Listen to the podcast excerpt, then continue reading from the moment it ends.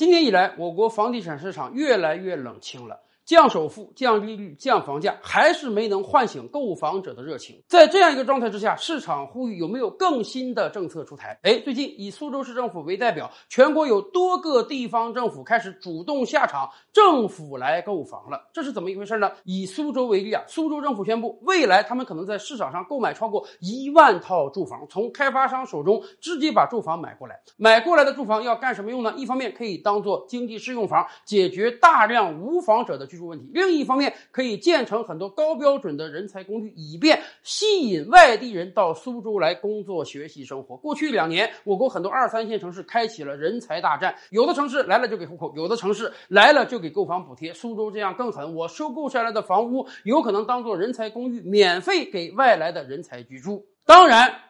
政府买房的核心目的是给市场一个第一推动力，使得冷清的房地产市场能够有很多的交易。供求关系的影响啊，短时间内几百套、几千套甚至上万套房屋被销售之后，自然会使得房价上升，交投活跃。众所周知啊，房地产对很多城市而言是非常重要的，很多城市的财政指着当地的卖地收入。一旦房地产交易冷清，那么会直接影响当地的卖地收入。